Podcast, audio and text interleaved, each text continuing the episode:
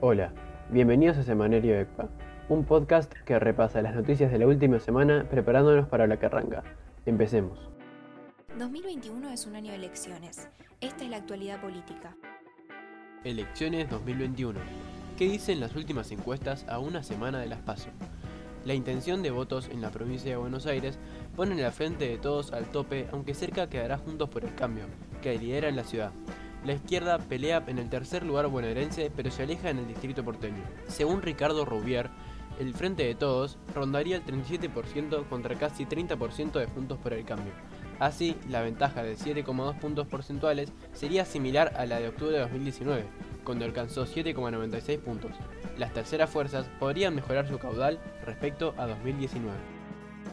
La precandidata diputada por el Frente de Todos, Grisela Manciota, visitó una pyme y se comprometió a trabajar para incentivar al sector y resaltó el trabajo del gobierno con los programas para ayudar a los emprendedores. La fábrica Answers, ubicada en el barrio porteño de Mataderos, fue fundada en 1960 y recibió el beneficio del programa de recuperación productiva REPRO impulsada por el gobierno nacional.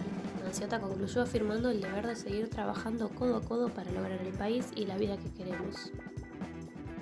Santiago Cafiero acusó a Mauricio Macri de buscar interrumpir un mandato constitucional.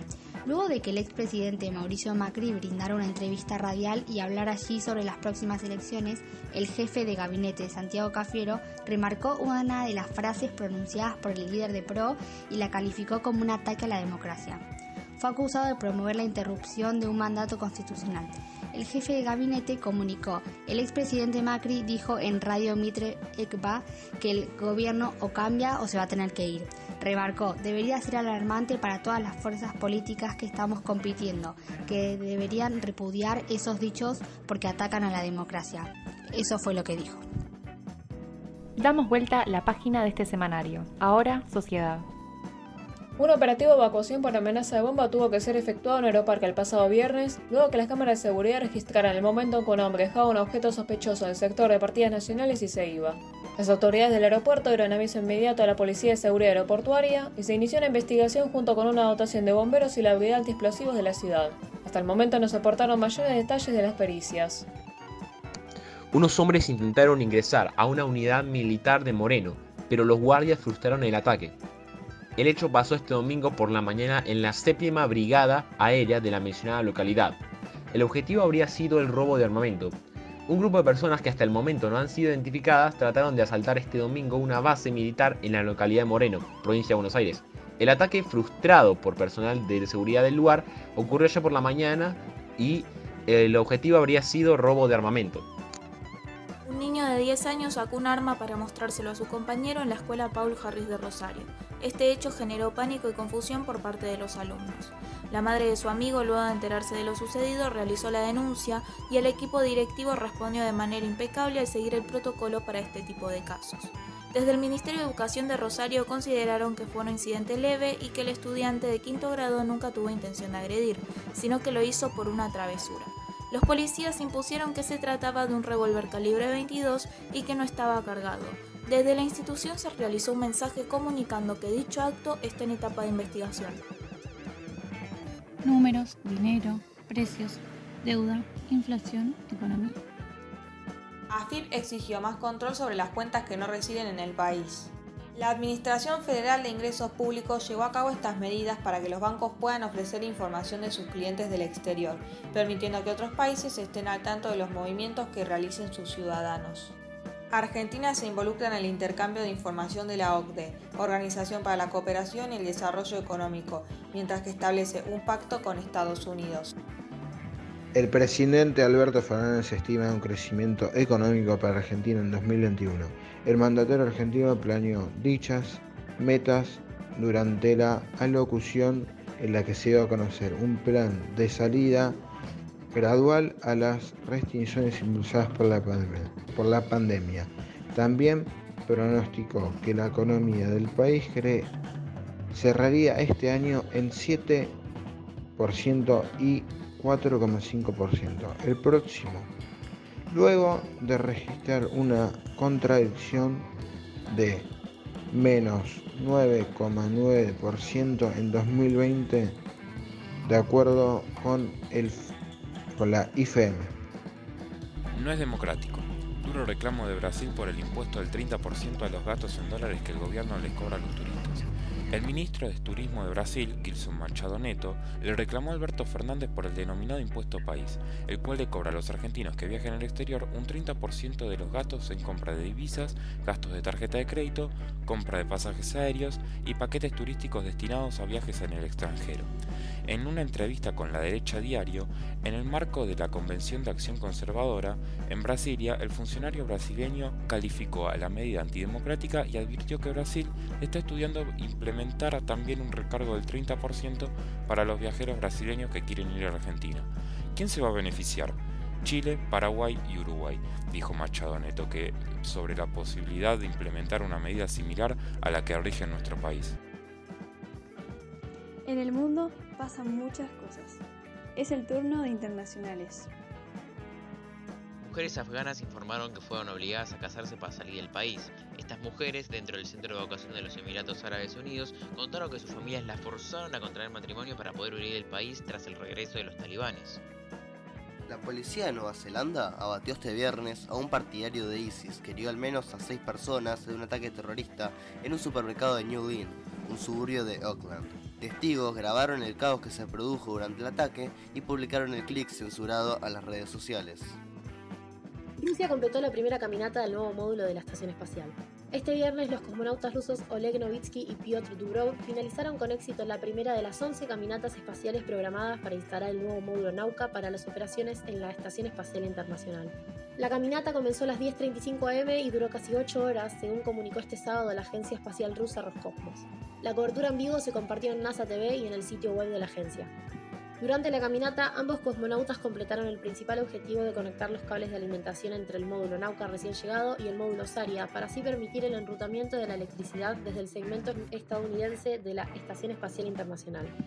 Las tareas aplazadas para una futura caminata espacial que realizaría el mismo dúo el 9 de septiembre son instalar dos pasamanos adicionales para permitir a los caminantes espaciales maniobrar hacia y alrededor de Nauka más fácilmente y hacer la conexión final para el cable Ethernet que el dúo enrutó parcialmente hoy. También buscan deshacerse del carrete del cable Ethernet y tomar imágenes del segmento ruso de la estación, entre otras labores. Estas son las noticias sobre seguridad. El asesor y ex diputado del Partido Justicialista en Santa Fe, Darío Scataglini, fue detenido en la misma provincia a raíz de denuncias relacionadas con el juego clandestino con múltiples políticos. Dicho arresto fue hecho por la Agencia de Criminalidad Organizada de la Fiscalía Regional de Rosario. Protesta en Rosario de guardiacárceles y tensión en los presos de la cárcel de Piñeiro. Tras la decisión de reagrupar los reclusos y agudizar los controles a los miembros de las bandas narco detenidos en el penal, estalló una propuesta de agentes penitenciarios. El gobierno de Santa Fe atribuyó el clima de máxima tensión a que los mayores controles de los pabellones narcos cortaron negocios, según advirtieron fuentes del Ministerio de Gobierno que manejaban algunos agentes, sobre todo con los ingresos de celulares al penal. Sin pistas sobre el paradero de eh, Gabriel García, de 46 años, desde el pasado 16 de mayo, el cual sospecha que fue su pareja y el amante de ella, ofrecen hasta 4 millones por datos de un hombre desaparecido en Bahía Blanca. La justicia recurrió a la, a la enmienda de una recompensa para in- incentivar la búsqueda. Desde el Ministerio de Seguridad de la provincia respondieron con el ofrecimiento de 2 millones y 4 millones de pesos para quienes aporten información fehaciente sobre su paradero. Pasa las vastas medidas investigativas desplegadas a la fecha, tales como rastrillaje con canes, revisión de cámaras de seguridad de la ciudad y oficios liberados a diversos organismos, no se obtuvieron resultados sobre su paradero.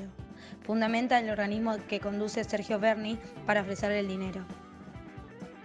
El COVID-19 continúa asediando al país y al mundo. Sinopharm desarrolla una nueva versión de su vacuna contra las variantes Delta y Beta. Además, se están realizando ensayos clínicos de una tercera dosis como refuerzo de la vacuna existente, ya que estas cepas son más resistentes, contagiosas y predominantes en muchos países, ocasionando rebrotes. Este complemento produciría anticuerpos sustancialmente mayores. El vicepresidente de la unidad de Sinopharm, China National Biotech Group, dijo que la empresa estaba trabajando en vacunas inactivadas para las variantes y que los datos se estaban proporcionando al regulador de medicamentos. También señaló que esta tercera dosis podría ofrecerse una vez que las campañas de vacunación avancen en todos los países. Las reacciones adversas más comunes de estas pruebas fueron dolor en el lugar de inyección, sarpullido, fiebre y fatiga. Nueva variante con gran número de mutaciones es identificada en Sudáfrica. Según Humberto Debat, virólogo e investigador, esta variante tiene más de 12 variaciones solo en la proteína Spike y en total debe tener cerca de 59 mutaciones distintas con respecto de la variante inicial surgida en Wuhan. El virólogo también aseguró que pese a estas características, esta variante no se está expandiendo ni geográfica ni cronológicamente, ya que se reportaron solo 101 muestras con esta variante en todo el mundo. Es probable que haya surgido por aceleración evolutiva del virus en una persona inmunodeprimida, declaró el especialista. Por el momento, la OMS no declaró a esta variante como variante de interés, como por ejemplo a la variante ETA surgida en Nigeria. El cine, las series, la TV, el teatro y todo el mundo del espectáculo. Charpentier desde el Centro de Rehabilitación. La familia de Chano Charpentier difundió la primera foto del cantante en el centro de rehabilitación donde continúa su lucha contra las drogas. Luego de recibir el alta por las graves heridas que le provocó el disparo a quemarropa que le efectuó un policía en un confuso episodio. Tras haber permanecido internado varios días en el sanatorio Tamendi por una herida de bala en el abdomen, por el cual debieron realizarle una intervención quirúrgica de urgencia donde le extirparon el vaso, partes del páncreas y el riñón izquierdo. En 2019, el artista cordobés y figura internacional Paulo Londra acusó, tras la firma de un contrato, ser estafado por el productor colombiano Obi On The Drums y su productora Big Leaguers. Lo que Paulo denominó como una estafa lo dejó sin subir canciones desde entonces, siendo su último hit el 26 de septiembre de 2019. El cordobés es uno de los artistas más escuchados de habla hispana y el primero en Spotify Argentina. Esta tarde las redes sociales y la música se revolucionaron por la posibilidad de devolverle la libertad de componer y crear nuevas canciones.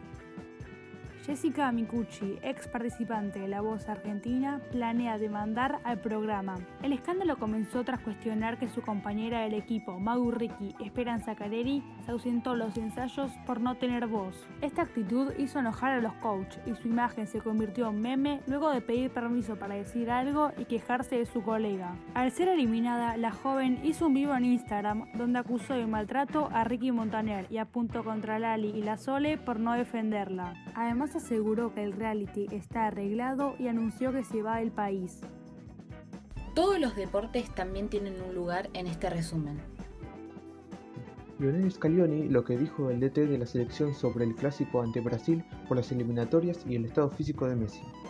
Lionel Scalioni, entrenador de la selección argentina, habló sobre el clásico ante Brasil que se disputará este domingo desde las 16 por la sexta fecha de las eliminatorias rumbo a Qatar 2022. En cuanto al equipo, tengo una idea. Hoy lo juntamos a todos. La idea será hacer unos cambios pensando que los partidos son muy justos y el equipo da muestras con unos y con otros. Eso nos da la pauta de poder decidir tranquilamente, dependerá de cómo estén todos en el entrenamiento de la tarde, apuntó DT. Enseguida, el DT opinó sobre el estado físico de Lionel Messi después de que el capitán de la selección sufriera una patada descalificadora en el partido anterior frente a Venezuela por parte de Luis Adrián Martínez, que se fue expulsado. En principio, Leo está bien. Fue un susto grande, la verdad, pero quedó ahí.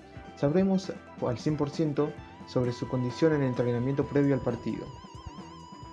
Matías de Andrade ganó la medalla de plata en natación y sumó una más al medallero argentino en los Juegos Paralímpicos Tokio 2020. De Andrade se quedó hoy con la medalla de plata en la prueba de los 100 metros espalda S6, al ubicarse en el segundo lugar en la final. Alarma en River. El ayunte de campo de River, Matías Vizcay, dio positivo de COVID. El resto del planteo dio negativo. Esto sucedió ayer 3 de septiembre de 2021. Esto fue Semanario ECPA, un podcast que repasa las noticias de la última semana preparándonos para la carranca. Volvemos a encontrarnos en 7 días. Que tengas una excelente semana. Si te gustó este podcast, no dudes en compartirlo en tus redes. Edición Victoria Tagliafico. Quienes hicimos este podcast, Romina Álvarez, Mateo Anse, Belén Barbuto, Abril Bianco, Gonzalo Composto, Victoria Dorfman, Marcos Eiris. Natanael Fernández. Nicoleta Garcete. Lucía Krieger. Salvador Laino. Morena Locasio. Candela Mamone. Alejo Martín. Valentina Milanesi. Victoria Prendes. Mora Ricardo. Juan Pablo Roberto. Berenice Robiola. Luca Rodríguez. Victoria Tagliafico. Mateo Terrazas. Lisandro Urquiza. Chiara Balone.